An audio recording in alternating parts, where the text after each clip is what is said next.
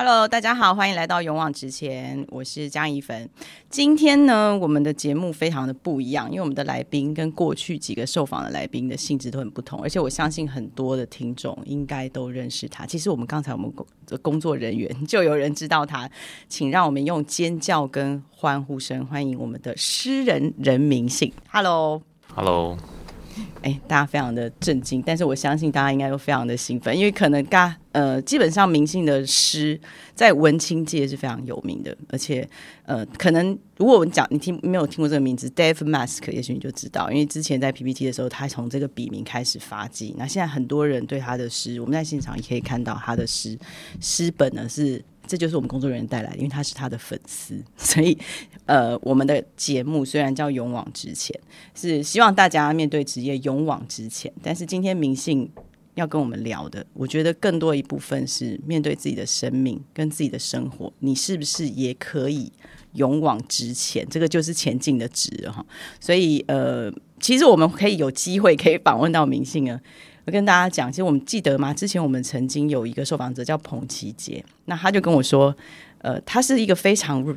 organized 的，对自己的时间规划是非常有 规律的，他没有办法忍受不知道下一步要干嘛。然后那时候他就跟我们说，哎，我推荐我的好朋友，我们两个是在光谱的极端，他跟我是完全相反的人，可是我们却是好朋友，因为他是一个可以为了写一句诗一整个晚上都不睡觉的人，是这样吗？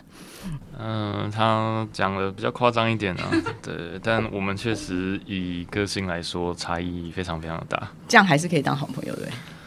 对，这点我到现在都觉得非常的神秘。对，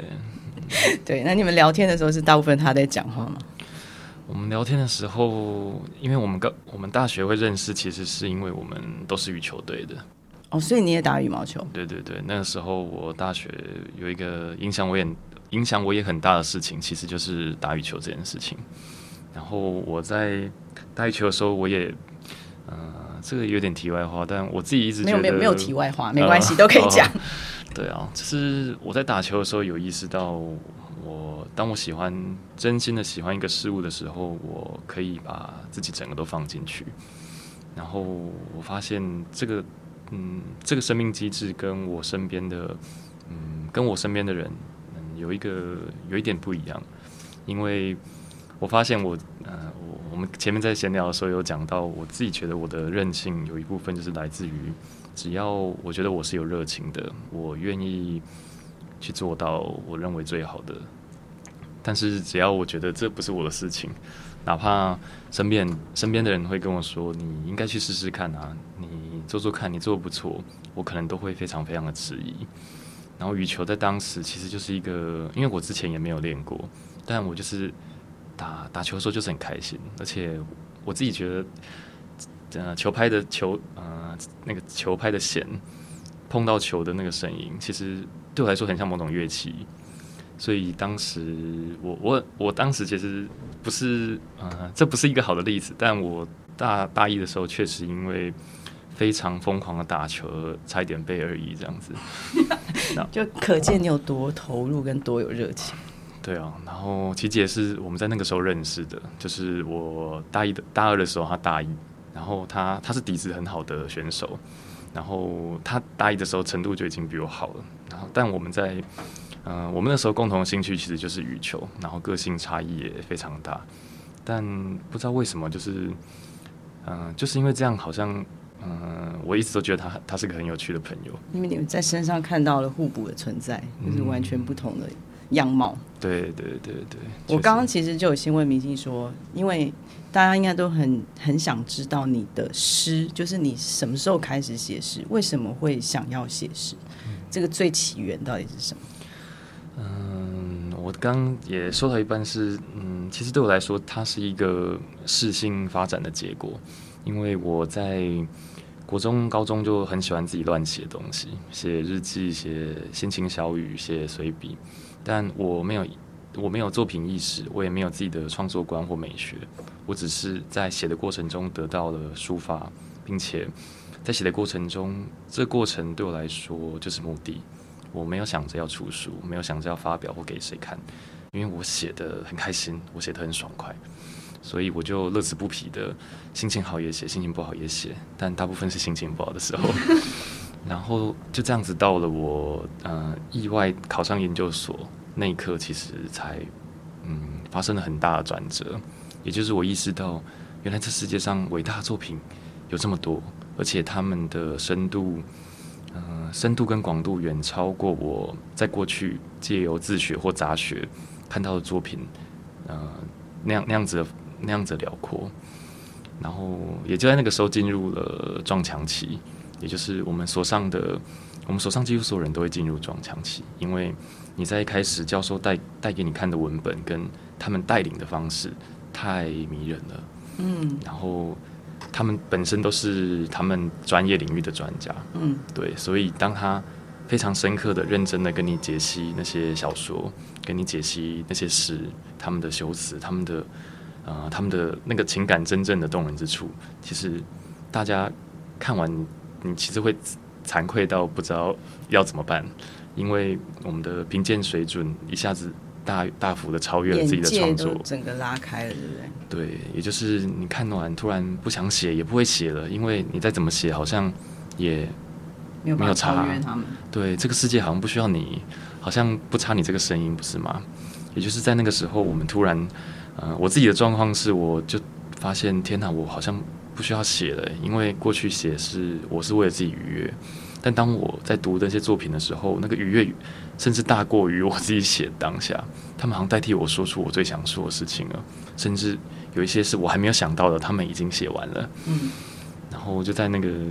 对，就在那个撞墙的状态，一直我印象中我卡了快要两年吧，就是一年半左右。那后来是怎么才又开始重新写？后来是有一个奇妙的契机，是我记得我二下有一堂课是，呃，是小说课，对，短篇小说。然后那堂课老师他的我们第一堂课上的是福楼拜的《包法利夫人》，然后在那之前我没有看过。然后我们那个时候在读那个小说的时候，不知道为什么读完我对其中一个角色非常非常的有感觉，我就很想要为他说点什么。然后那个声音，嗯，非常非常的大。我就在某一天突然觉得，我就开始写了，就是为为他写点东西。我想让他就写点，想让他写点，然后就在那个礼拜断断续续的写完了，写完了那一首诗。对，就是那那首诗的题目，我到现在都还记得，就叫《他像孩子般爱你》。嗯里面的一个角色。然后我在写完的时候，突然有一种呃澄澈，突然觉得很轻松，然后也意识到我可以写诗了。因为这是我的声音，这是我想说的话。然后也是在那个时候才意识到，我有机会毕业了，也 对。觉得写诗并不是为了任何事，而只是因为单纯就是有声音就把它记录下来。所以其实你也就是那个时候可能又开始有有一点点肯定自己的动力。嗯，对，似乎是在那个时候才开始这样子。但是明信其实你大学是念经济系，对不对？为什么会去选？当初选经济系是因为家人的压力，还是你自己决定的？其实当时啊，其实我高中的时候我是念二类组的，我是念自然组。你是理工的，然后去考经济系？对对对对，就是在我们当时也也会被也会被社会组的朋友很很机车的吐槽这样子。对，没在抢他们的名额干嘛？他们就是会说我们就是我们这些机车的 自然组去抢他们饭碗。但我自己当时选自然组，我我我最喜欢的科目，简单基本说起，基本上说起来是文学，没错。但是我也我也在那个时候，我也非常喜欢数学，也就是我喜欢写喜欢解数学，喜欢写数学。然后，就是你左右脑都很发达，你的逻辑脑跟你的创意脑竟然是同步强的。嗯，我对啊，当时好像对数学解题的乐趣，好像也是在于像解证明题跟做图题的时候，就是你当你发现，哎，你用你用自己的方式，然后意外的找到路径，然后到达了那个地方，也会有也会有成就感。然后我印象很深刻，是因为我数学我在高中的时候没有没有补过习，但会自主的想要解题目。然后其实是个被埋没的数学天才。哎，没有没有，这只是自己写的很开心而已。然后也因为我好朋友，呃，男生其实比较多，都会被我自己觉得那跟社会的观感也是有点关系。大家可能会觉得，呃，你你没事的话，你还是选自然组吧，选择可能还是多一点我觉得。男生还是念理工比较好之类的。对，如果有机会可以念理工，还是走理工。毕竟以不管以出路来说，或者是社经地位来说，它都好像是比较优越的。所以我那个时候也跟我主要也是因为我的好朋友们他们都选自然组，我不想要落单啊。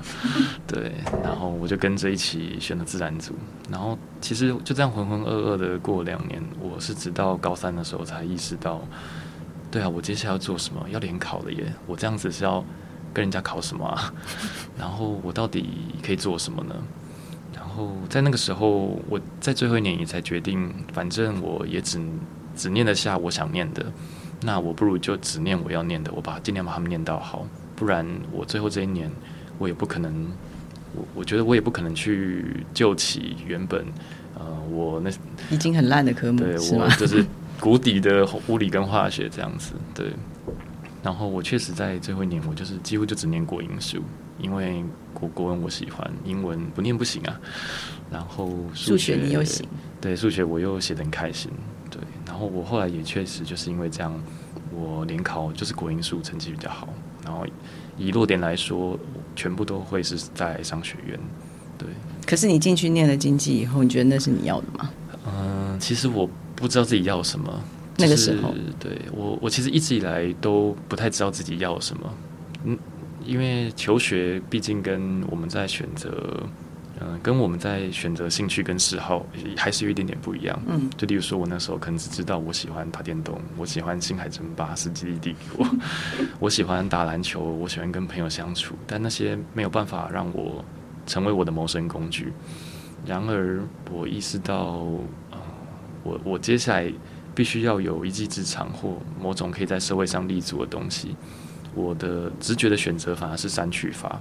嗯嗯嗯，对，也就是我必须要知道，绝对不想要的先去掉。对，就是我真的不想做的，不适合我的，跟我真的做不来的，我我我只能从这些先下手。所以当时我想说，我也跟自己说，反正我考到什么就念什么吧，反正我也不知道我要干嘛。嗯，然后到经济系之后，我也慢慢的发现，诶，这确实是我做得来的事情，我可以做，因为我好好念书，我可以有趴，我可以知道他想要做什么，我知道老师要什么，我可以顺利的完成这个学业。然而，这是我要的吗？嗯，对我也就是一直在想这件事情，直到大三我才意外的，嗯，我用了一个特别的方式去搞清楚我到底要做什么，并且下定决心。这什么样特别的方式跟我们分享一下？对，其实就是我跟自己，也我用了一个像、嗯去书店抓周的形式。对就是 大三的时候去书店抓周，对，你是把它摆在桌上这样抓吗？还是我就去逛书店，嗯我去逛当时高雄最大的一间书店，然后我就给自己一个承诺，是我今天就当做我玩游戏来重开机，我最后带什么书结账，我就走走这条路，然后我就开始从他们第一柜，从最上面的柜子就是自然、社会、人文，然后开始一你每个领域都去看？就是看得到的柜，每一个都去逛一下，包括连小朋友的童书、绘本，嗯嗯嗯，摄影艺术，然后就这样子一路逛一路逛一路逛，然后从下午逛到晚上，然后最后我在新书新书区看到了当时的一本散文，然后我想说就是翻翻，对，书名叫《琉璃》，嗯对你还记得？嗯，我还记得，那一直到现在都，嗯，它可能不是对我来说不是艺术地位特别高的书，但在当时，我觉得它有一些里面有一些我觉得非常非常美丽的文具，它触动我，让我觉得，嗯，在我有生之年有机会，我也想试试看这件事情，就是想做出他现在正在对我做的事情，什么样的事情？你就是说的是，嗯，触动一个人吧，哦，就用文字去打动一个人。嗯，所以那天你就带着那本散文书走出了图书馆，对。然后就知道以后我就是要做文学这条路。对，我就跟自己说，我就开始好好来写写看吧，就是尽可能的。我在那个时候也意识到，我要开始可能比较大量的阅读，然后开始更有目标，或者是更实验性的去磨练一些东西。对，然后就是从那个时候开始，我也知道我对经济，我就是会顺利的完成它，得到这张文凭，但它对我来说就是一个证明而已了。它只是一个过程就对了。后来你因为决定这样要走这条路，做了什么选择？嗯嗯，后来我嗯在决定要开始创作的时候，其实我同时也有一个非常务实跟理智的一面。我意识到我可能会饿死，对。那时候就觉得写诗会饿死。很大一部分是我意识到，因为我太看自己的喜好了，也就是我我觉得如果我是一个创作者，我应该很难为了我不想写的东西而写，但我一直只想写我想写的东西。一定会有人买单吗？嗯哼，对我会有人愿意出钱买我我写的东西吗？现在应该没这疑问了吧？呃，那个时候是有，对，那个时候是非常不确定的，而且我甚至不确定自己会不会出书跟发表。我那时候只是想要写，嗯，然后也在那个时候，我想好，既然我确定了我的志志业是写字好了，但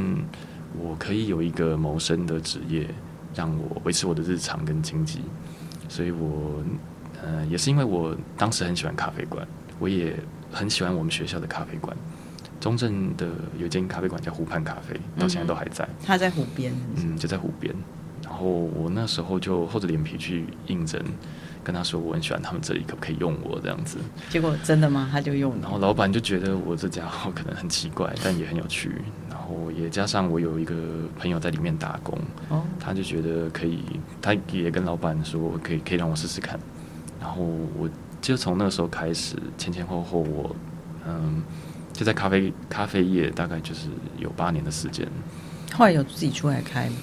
嗯，没有没有，我就一直在这个产业里面，就对，就是一直在呃我老板的呃老板的店，后后来也有在我朋友的店，对。但是你就因为是咖啡馆，应该比较多自己协作或自己自由的时间。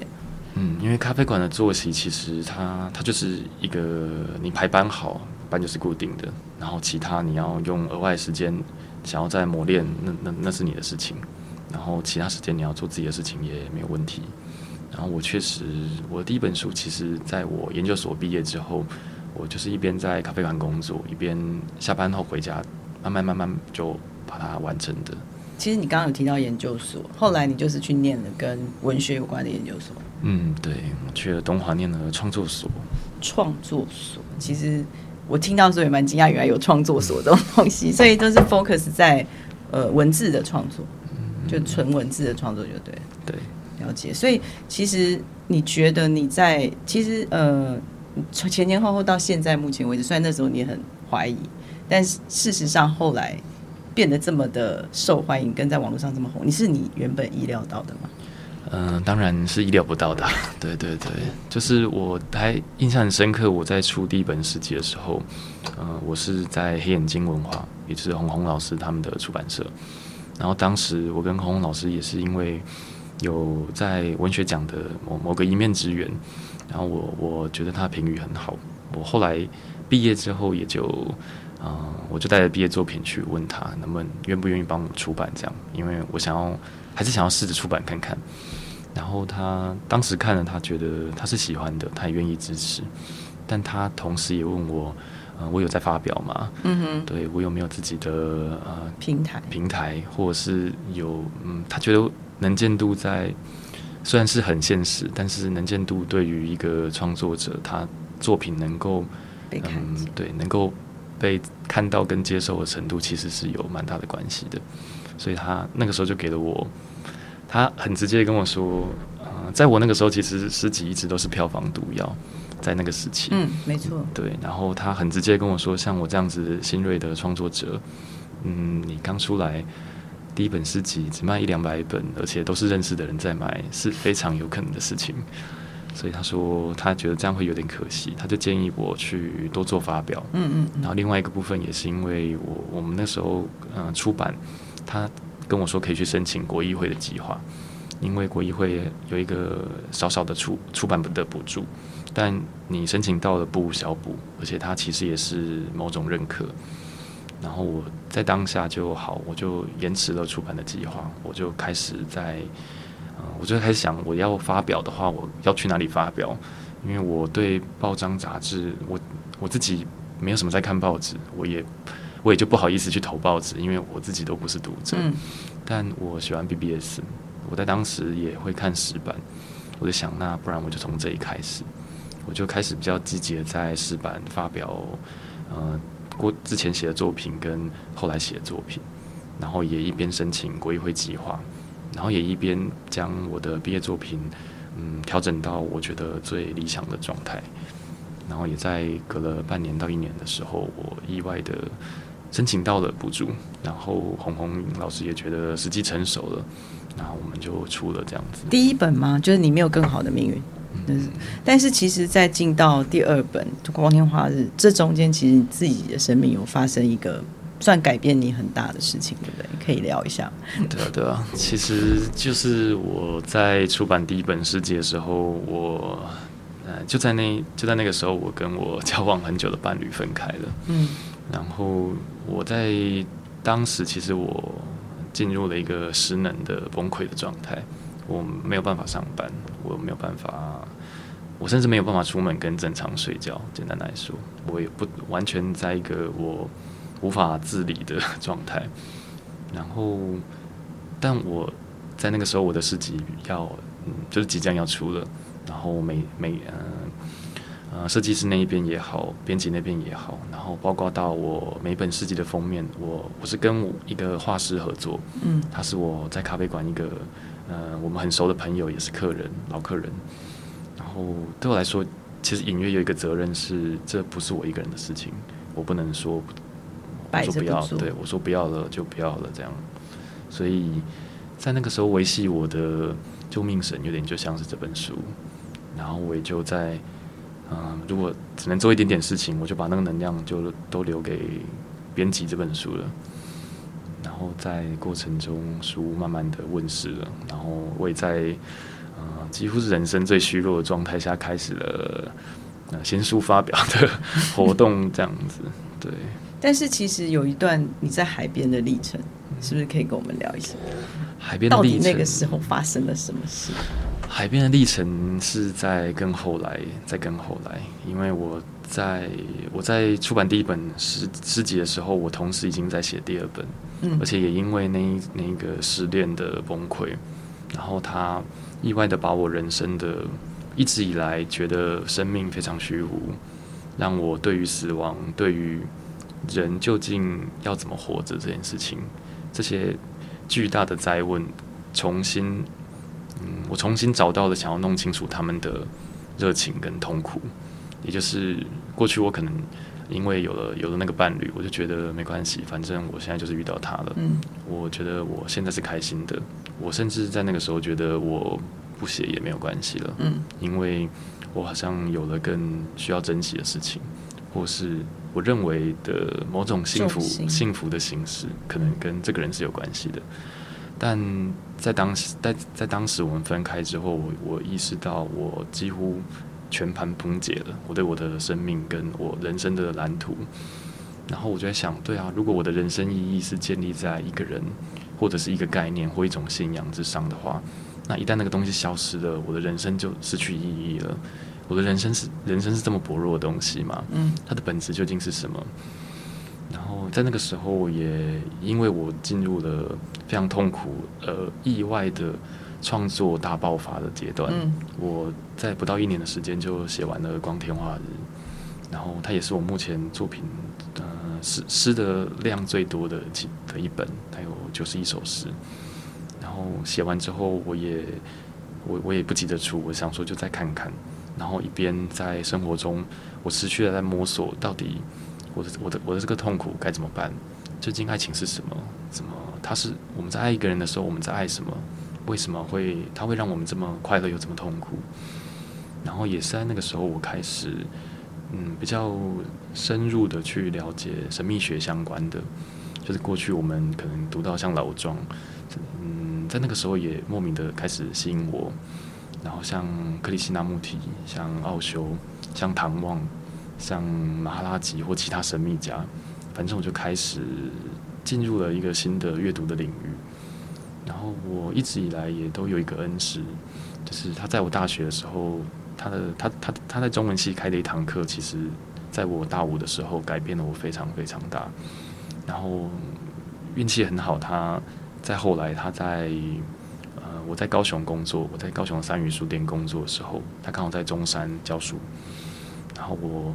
发现他在这边，我很开心，我就又厚着脸皮，在好几年没有联络他的情况下，跟他说：“老师，我可以去旁听你的课吗？”嗯，因为他本身是研究老庄的专家，然后我就跟赖喜山老师说，就是我可不可以去旁听？然后老师就笑笑说：“好啊，就来这样子。”然后我前前后后就旁听了他两年的课，就是 对听了他的之后继续的旁听的学生，对，就是我又听了他两学期的庄子，一学期的老子，然后他也开佛学概论，他也开易经，然后我那时候就是他的课我都去听这样子，然后意外的我发现了，呃，那些思想家也好，神秘家也好，他们在指涉的东西，恰巧就是我一直想要弄清楚的。内部的最核心的本质，然后在那过程中，呃，我也慢慢的出了第二本诗集，然后在我，在我某一天，我意识到，嗯，在我出完第二本诗集的时候，其实我突然觉得那个虚无感，嗯，突然非常非常的巨大，也就是我我发现我好像前半生我该做的想做的事情都做完了，接下来要干嘛？对，然后我。当下就觉得，哎，我好像我的任务完成了，就是有一种我来这我这辈子来这个世界就是要做这件事情，而我现在做完了，诶，我突然有一种，我就我功成身退了，然后我就觉得，那，诶，如果我现在有一个能力可以选择离开世界的方法，那我我想要怎么离开？所以我那时候其实就在想，嗯，我如果有可能以自己的方式去结束生命的话。我会想要怎么结束？然后也在当时，我那时候我在三元书店工作，我自己很喜欢书店的环境，我也觉得这是我梦寐以求的工作啊，就是你可以看书，对，就是对，然后又是咖啡馆，然后同事也很好。但我在那个时候意识到有一个出走的冲动。我发现，因为过去我不太旅行，我觉得阅读就是旅行，我觉得看电影就是旅行。但我突然想要出去走走，我突然对于非常自式的照表操课的日常觉得非常的不耐烦。我好像一直都在期待，都在规划未来。今天在计划明天，早上起来想下午，这礼拜计划下礼拜，今年想着明年。然后我没有在现在过，嗯，也就是当我真的在咖啡馆工作的时候，我当下还是会因为呃工作它需要有一个状态。我们的工作对我来说，其实工作本质都是一种扮演，因为你必须把自己作为一个职人，你有一个责任，你有一个姿态，你必须要去符合周围的环境，你必须要去照顾大大大体这样子。但我在那个时候意识到，我没有现在，我怎么一直都在想规划跟未来。然后另外一部分是我在写诗的时候，我也意为意识到。我过去用的意象，不管是海、阳光或草或雨，好了，我们在诗里常见的那些日常的意象，我其实对于他们的生命经验是非常贫乏的。也就是当我在写雨的时候，我根本想不起来我上一次淋雨是什么时候，我只是在看着它。我一直都觉得我跟他们是很亲密的，但那个雨其实是下在我的心里，我没有真正的去触碰雨。阳光也是。我想在那个时候想不起来自己有多久没有好好去晒太阳，对，只是晒太阳不做其他的事情。然后在我意意意识到我没有现在，并且我我只是用文字在生活这件事情，让我非常的觉得不可思议。我怎么会用这样子活了三十年？然后我突然发现我不能再这样下去了，所以我就跟书店递了辞呈。对，就在我出第二本诗集的那个那个时候，然后等到书店后来也找到新的同事，我们工作呃交接完上轨道了。我也我那时候也有一个某种迷离的幻觉，对我觉得我想要在海边结束生命，对，所以我就去了吗？对，我就去了，我就带着我朋友送我的单人帐篷跟睡袋，我那时候就想说，好，我要开始出去走走了。而且我不一定会回来，但我就想说没关系，反正这趟我是走定了。然后就带着很简单的，可以随时在外面睡，想要睡哪里就可以睡哪里的简单简简单的装备，我就自己骑机车去台东，去东部晃荡了一阵子。然后也是在那个时候，嗯，我出版别人散文这本集这本书的契机，其实跟里面的最后一集有一点关系。我最后一集叫《海的房间》，然后我其实那就是记录我在海边崩溃的，从崩溃到呃，从崩溃到慢慢的清醒，然后到后来进入某种比较深度的觉察的状态。嗯，转折的过程，对。然后我也是因为那时候在海边，我有了一个奇妙的，姑且说是某种顿悟好了。对，就是我发现，我我在某一个时刻确实是觉得时候到了，我好像可以在这里结束，它是一个非常美好的句点。但在真的临临临到啊到达那个临界点的时候，我发现，嗯，我的身体并不想，嗯，那是我。但是我的心里有一些阴影，让我想要一意孤行去拥抱死亡。嗯但其实我也意意识到，我根本不需要拥抱啊，时候到了，死亡会来拥抱我。所以我在急什么呢？然后我也意识到，我的身体它渴望活着，它不希望我伤害自己。然后那也是我崩溃的契机。我意识到，天哪，原来我。嗯非常的想要活下去，在那个时候，我我以为我是非常厌世，在那个时候，然后我也觉得世界，对我来说，在那个时候，我觉得世界很不堪，很不堪，找不到意义。对，而且我觉得大家好像都在就是瞎子摸象，我们都用自己的方法在揣度生活是什么，但终其一生好像都只能看到他的脚或是尾巴。但在当下，我突然释怀了，就在那个崩溃，在我，我我在书里面有写到，其实就是开始，呃，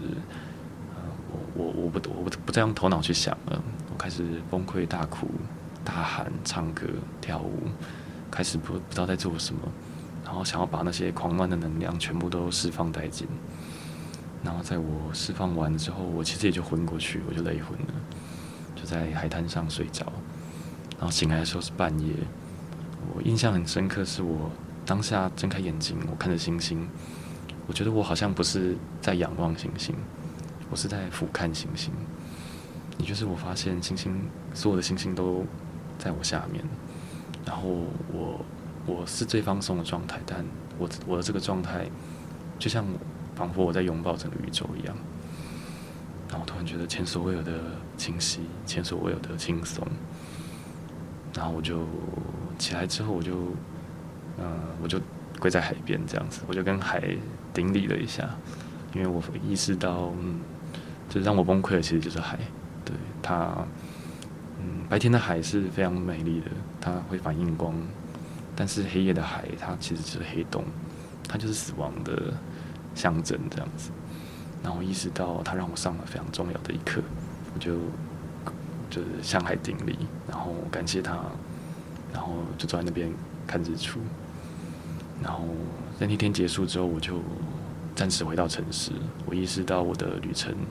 我这段旅程结束了，我有新的旅程要开始。那你觉得真的让你去改变想法的那个转泪点，你是觉得你找到了生命的意义的吗？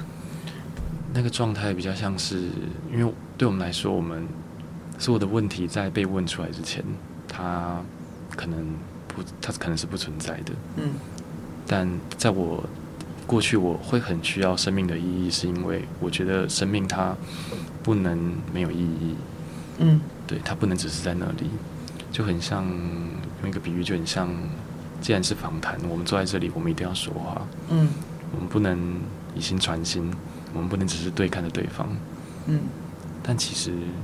其实我们可以，为什么不行？对，其实我们可以。所以生命可以没有意义，生命它就是生命的存在。对，也就是当我们在问出生命对生命的意义是什么的时候，那是因为你有这样的问题，你才需要答案。但我后来意识到，没有，我没有问题了，所以我就不需要答案了。可是因为这样的转折，也因此开始让你去接触催眠这件事吗？因为其实除了作家，你还有一个催眠师的身份，对不对？催眠其实是后来的事情，也就是我我们在说催眠的时候，很大一部分在说的是可能狭义的催眠，嗯，像是我们知道的电影里或魔术里，我们看到的钟摆或弹指那样子的效果。但广义的催眠，其实我一开始想要弄清楚，其实是广义的这个部分，也就是嗯，最明显的就像是我们的广告好了，嗯，我们说的广告植入性的，它都是在潜意识的催眠，对他都在跟我们说，其实你拥有这个东西，你的生活可以得到什么样程度的提升，你可以变得多么的幸福跟成功，你的卓越、你的尊荣可以借由这个东西表达出来。但那是谁告诉我们的呢？是他告诉我们的。呃，另外一个明显的例子其实就是教育，就是我们一直以来，我们一定都是奖励前三名的同学，然后考你考倒数前三，你就是要被关心的。在我们小时候还不自知的时候，其实这些都会形塑我们的偏好，都会让我们意识到这件事情它我们去做是有糖吃的，而我们去做植入了一种意识。对，而不是我们去念书，很大一部分可能不是因为我们喜欢书啊，嗯，而是因为诶，我去，对我去念了，我可以得到成绩，成绩可以是我拿来兑换其他游乐设施的筹码，嗯，然后在当时意识到这件事情的时候，我其实觉得很不公平，也就是小智你父母对我们说的话，他小时候跟我们说，诶，你做的很好，你很棒，跟他跟你说你怎么这么差劲，你到底在干嘛？那些其实都会是催眠，也就是正向的催眠，正向的言语，它可以是一种祝福；负向的就会是诅，就会是诅咒。然后我一开始就觉得很不公平，怎么会？我们从小到大所有的教育都没有教过我们要怎么维持、去理清这些讯息，我们只是照单全收，然后没有人教我们要怎么认识自己，没有人告诉我们到底要怎么去坚持聆听自己内心的声音。然后我们就这样子照单全收了，然后就这样长大。然后我们花了很多时间，到现在可能都还在想：我到底想要什么？我适合什么？我想要怎么去活？然后在我意识到我想要弄清楚催眠广义的催眠，也就是这些暗示是怎么被建立起来的，有没有方法可以破除它？它构成了我去学催眠的动力。所以你的动机其实是想要去反这个事情，对，就是要去突破这件事情。对，因为我我认为，其实我觉得很多问题都是来自于我们就是不认识自己。是我我自己很常会用动物的例子，在催眠的时候，我会跟来访者说，就想象你是一只老鹰好了，然后你你可能出生在一个主流是老虎的社会，然后你想象老虎整天都在跟你说，你应该像我们这样生活啊，在草原上奔跑啊。用爪子去猎捕啊！你本来就不会飞呀。就是他从来没有提到飞这件事情，他没有要你飞，他没有让你认识你自己的身体，然后我们就信以为真。我们整天在跟他们赛跑，你可以想象以老鹰的状态，你一定会非常的错乱啊，甚至你会非常挫折，因为那是他们的游戏规则。嗯，这其实就是社会在跟我们说的，我们崇尚的，不管是男生的高富帅好了，或女生的白富美，这是谁告诉我们的？是谁赋予我们的集体意识？对，然后我就想说，但重点是，如果你真正认识自己，深刻的认识自己，你会知道你有翅膀啊！你在等什么？除了飞之外，嗯。然后当你意识到你可以飞，也不代表就要跟所世界上所有东西决裂。其实刚好相反，你会知道，你只要你愿意，你还是可以跟所有的动物当朋友，但你从来都不需要变成他们。嗯。自己在催眠这段过程当中，有有受到很大的改变吗？嗯，我自己在后来上课的时候，因为上课我们嗯很多东西都要学，然后也需要实做去呃需要实做去磨练，然后在不同的阶段，我们跟同学跟老师我们都需要切磋，然后在那过程中，我自己其实理清了非常非常多的东西，也是在那个时候意识到，原来我认我没有想到这个。呃，这个技能或这个手法，它确实的可以去从很深很深的地方去解开我们的某种心结。然后，因为我自己受到的帮助非常大，我就一直在想，那我真正想要处理的这些东西，要怎么借由这个手法来得到最最大的调整，也就是那个自我认识的最大的可能。所以你觉得这个方式是可以让人真的跟自己的内在碰触到嗯，催眠这件事。然后跟过去的自己，因为催眠通常我们可能除了回到过去小时候，或者甚至有可能是前世。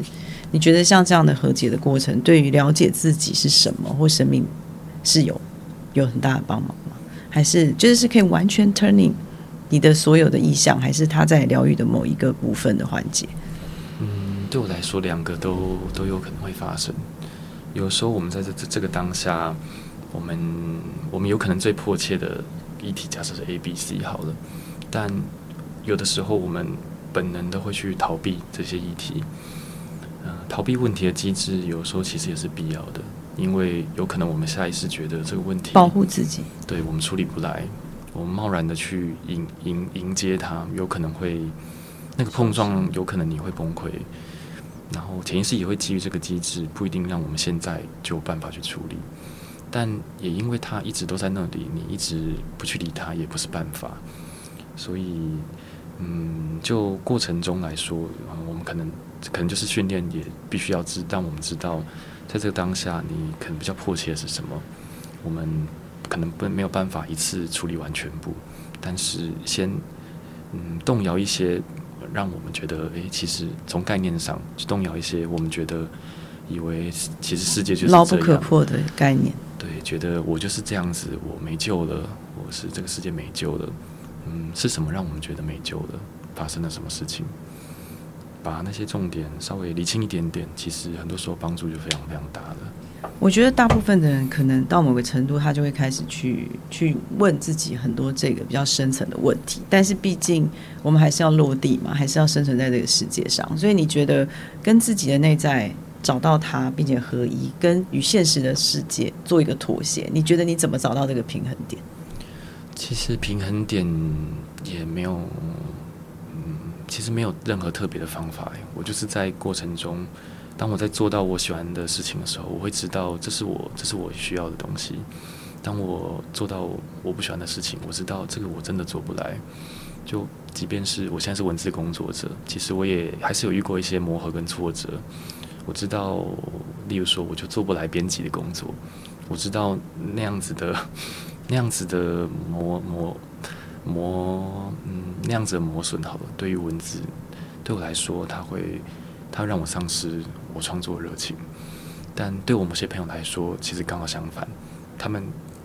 嗯，不管是他们在写访谈的稿子，或者是他们在编辑这些文字的时候，反而会让他们重拾某种创作的刺激。那我就意识到，诶，其实那就是适性不适性的问题。适合我的不一定适合别人，适合别人的不一定适合我。但什么东西是我最适合的生活呢？其实没有别没有人会比你更知道，不应该有人比你更知道。也就是你只能持续的手把手、血肉模糊的去对撞击它。对，就是找到找到真正的平衡。因为找讲到现实，是因为即使是你以现在。呃，应该是非常相对成功的一位文字创作者。可是你觉得，对于维持你想要的生活水平，或者是说去完成你想做什么就能做什么的这样子的收入，你觉得是可以 cover 得过来的吗？嗯，对，现在现在是完全可以的状态。但我几年前也有过比较低潮的时候，特别是我在后来，嗯、我在咖啡馆工作的时候，其实吧台的薪水大概就是可能从二二 k 到三三 k 不等。对，看你接的业务跟你的职责，但我我自己物欲不算太高，我可能有钱就是看电影买书，大概就是这些花费。但，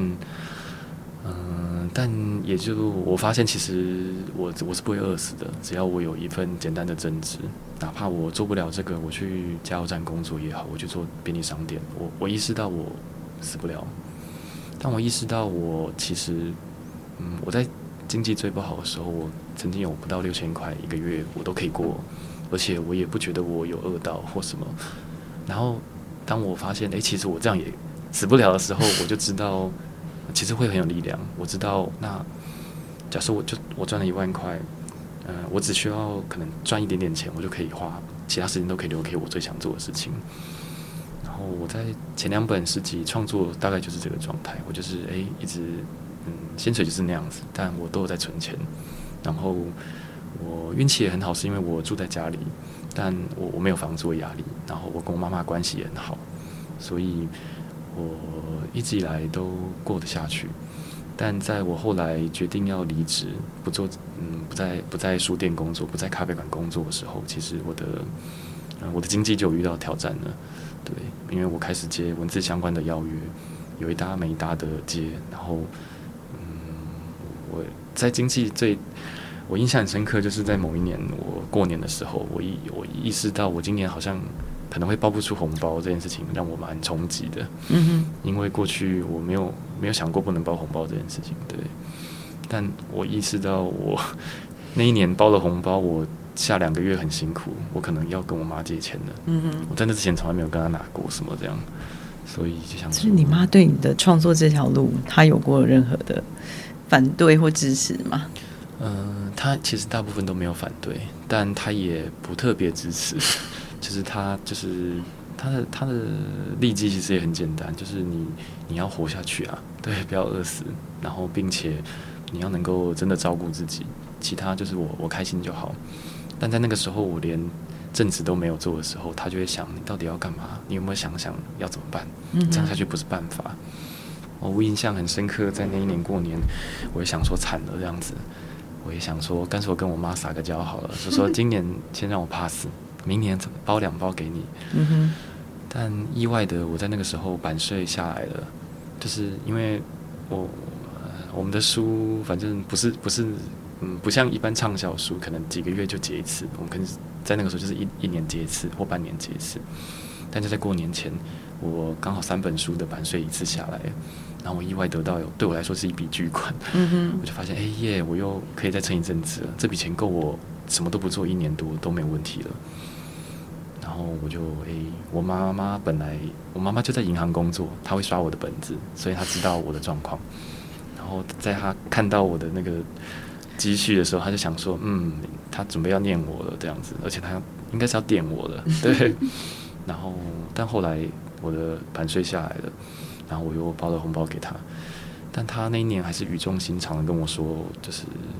你真的要想想，你这样不是办法，对，你想想之后要怎么办。然后我在那个时候一突然有一个灵感，觉得我我要好好回答他这个问题。嗯哼。所以我就跟他说，我就很认真的跟他说，嗯，你要讲这句话，不如等我真的跟你拿了什么再说吧。不然的话，我从来哪怕我一个月赚不到一万块，如果我只只如果我只需要花六千七千，对我来说我还是有钱人呢。如果我就是需要这么多。然后再来是，我又我就在当下，我也很认真的问了我妈妈一件事，就是，嗯，你觉得你现在会觉得我这样不是办法，觉得我需要做点什么，是不是因为你觉得你过得比我幸福？你觉得我现在过得很不好？然后我就问他，你到底是凭借着什么来判断这件事情的？你怎么都没有把握你过得比我幸福？你是怎么判断的？那我妈妈当下其实就愣住了一下，因为她也在想她是怎么判断的，她怎么她是怎么为什么会觉得我这样不是办法？即便我每天看起来都很开心，然后她意识到，她她其实是完全从物质跟经济的层面说出来就是存款啊，对，也就是那些数字。然后我觉得我妈妈很好的地方是，她当下她其实她领略到了，然后她也她也没有嘴硬，对她没有说，她就是嗯。她就以一个嗯，然后她意识到，因为如果她是因为存款，那现在有另外一个人存款比她多的过来跟她说，嗯哼，你这样下去真的不是办法，嗯哼，她也要接受耶，是。对，所以当下我妈好像突然懂了什么，然后后来她就再就比比较不会再这样子跟我说，就是关于这些事情，我后来也确实，嗯，也随着。可能能见度的提升，然后再加上呃，作为讲师邀约就开开开始比较多，然后再加上后来催眠师稳定的工作，我现在经济就很可以过得去了。所以，如果对于同样像你一样，呃，从小因为其实你是从国中慢慢就开始对文学写东西很有兴趣的人，或者是跟你一样想要以写诗作为工作的人，你觉得你会给他什么样的建议？嗯第一时间我浮现的话是，你知道你想要什么就好。对，但说的具体一点，其实我在嗯文学营也好，或者其他相关的文学相关的讲座，我都会很直接跟对方说，你不要以作家为职业。为什么？因为作家是一个职职业，我觉得职业是你最想做的事情，但它不一定是你在社会上会被认可的标签。嗯哼，就是我自己，呃呃，简单来说，就像呃，在在历史上其实有很多这样子的人，例如说像卡夫卡，好了，他生前是没有做任何发表的，他甚至是交代他朋友，他死后作品通通都烧了。或是像有名的诗人，像 Emily Emily Dickinson，就是他，他们在生前是不是他们看起来不是，对他们看起来就不是那个身份，但他们一直以来都知道他是啊，他当然是，他不是别的，他当然是作家，但在那之前，他是一个非常专注的卓越的创作者，他是一个写作者，所以我觉得真正的顺序应该是，你知道你在这件事情上面，你你要做什么。你是开心的，但但我也不会觉得，呃，如果你为了要生活，你去当一个全职的写写字文字工作者，这样子就不好。我觉得你有办法靠文字养活自己，那那那也是很好的。只是我觉得所有的职业都一样，如果你在这个职业里，这里没有你想要的东西，你只是一直在耗损，其实你也会做不下去。也就是核心还是热情，对你。必须要知道，嗯，你做这件事情你是为了什么，或者是他是怎么样在支持你，或他以什么形式在滋养你。如果你没有感受到那些东西，其实路也走不久。就像你，就算你对文字很有兴趣，可是其实你没有办法放下你对物质的渴望，其实那个挣扎会是很大。对啊，对啊，对啊，就没有办法像你一样六千元过一个月，他可能就会也没有办法抵挡妈妈问他你再来要怎么办。对对对，因为他的内在力量可能就不够，所以是不是都还是一样要回到你到底要怎么样去不断的跟自己对话，跟找到自己的那个过程，是不是很重要？对啊，而且也也可能是我自己的例子比较极端一点，我就是喜欢的事情可以冒起来做，不喜欢的事情就是做不来。然后这点跟我身边的同样是文字工作者的朋友也不太一样。我有些朋友他就是诶，可以样样都兼顾，他写写的很好，访谈也做得很好，然后甚至他其他领域的工作也做得很好，然后他就是我们现在在说的各种斜杠的人才。那也有像我这样子只能一次做好一件事情的啊，他们呃，其实因为每个人事性能力所在其实都不一样，然后对我来说那也没有，其实没有真正的高下。其实你可以把一件事情做好，其实就很了不起了。因为其实像以以我自己来说，因为我现在也是在做，希望大家可以更爱自己这件事情。可是其实爱自己这件事情是很吊诡的，因为你必须要先真实的认识你自己，你才有办法知道你爱的是不是真的自己。所以怎么样去就在最后好了，因为我们今天真的是其实呃聊很久，所以我们到最后如果说你想要跟所有的听众朋友讲，就是说你觉得呃如何去看见跟认识自己是。真实的那个自己，你觉得怎么去做，可以达到这样的方向？怎么去真实的看见自己吗？就是认识真实的自己。嗯，也只能还是要像你一样，要经历到很大的生命的冲击，跟某一个 moment 才有办法顿悟。嗯用用游戏来打比方好了，就是你在达到那个点，我们说的转职好了，对，或者是你突破这个章节，你要毕业了，破关，对，你要破关。其实你需要累积非常多的经验值，你也需要打非常多的怪，你要接很多琐碎的任务，所以你必须要先勇敢的面对所有的挑战，就是你要先愿意打开自己去接受这些境遇，对不对？对，就是其实你是需要累积一定的能量，去试着跟外部的世界、跟内部的问题对话跟碰撞，才有可能的。嗯，所以就是首先就是要变成一个很多广广泛的去碰触这个世界的一个和生活面向，是这样子吗？广泛广泛也可以，从广度上去挑战也可以，或者是你从深度上去挑战也可以。就是我们我们在说的，就说执念好了。其实说对事物的执念，你知到底了，会有那么一个时刻，你看到了，嗯，当你到达终点的时候，你其实会意识到非常非常珍贵的事情。对，然后那个是到达终点的人才会看到的，但是半途而废的人也会有半途而废的风景，那也是到达终点的人看不到的。所以对我来说，每一个当下都是很对，其实都对我来说，嗯呃，广泛的来说，其实我我认为是殊途同归的。你在当下，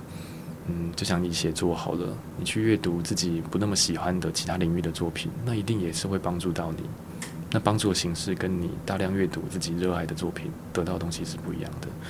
所以，如果你问我要去多涉猎其他领域的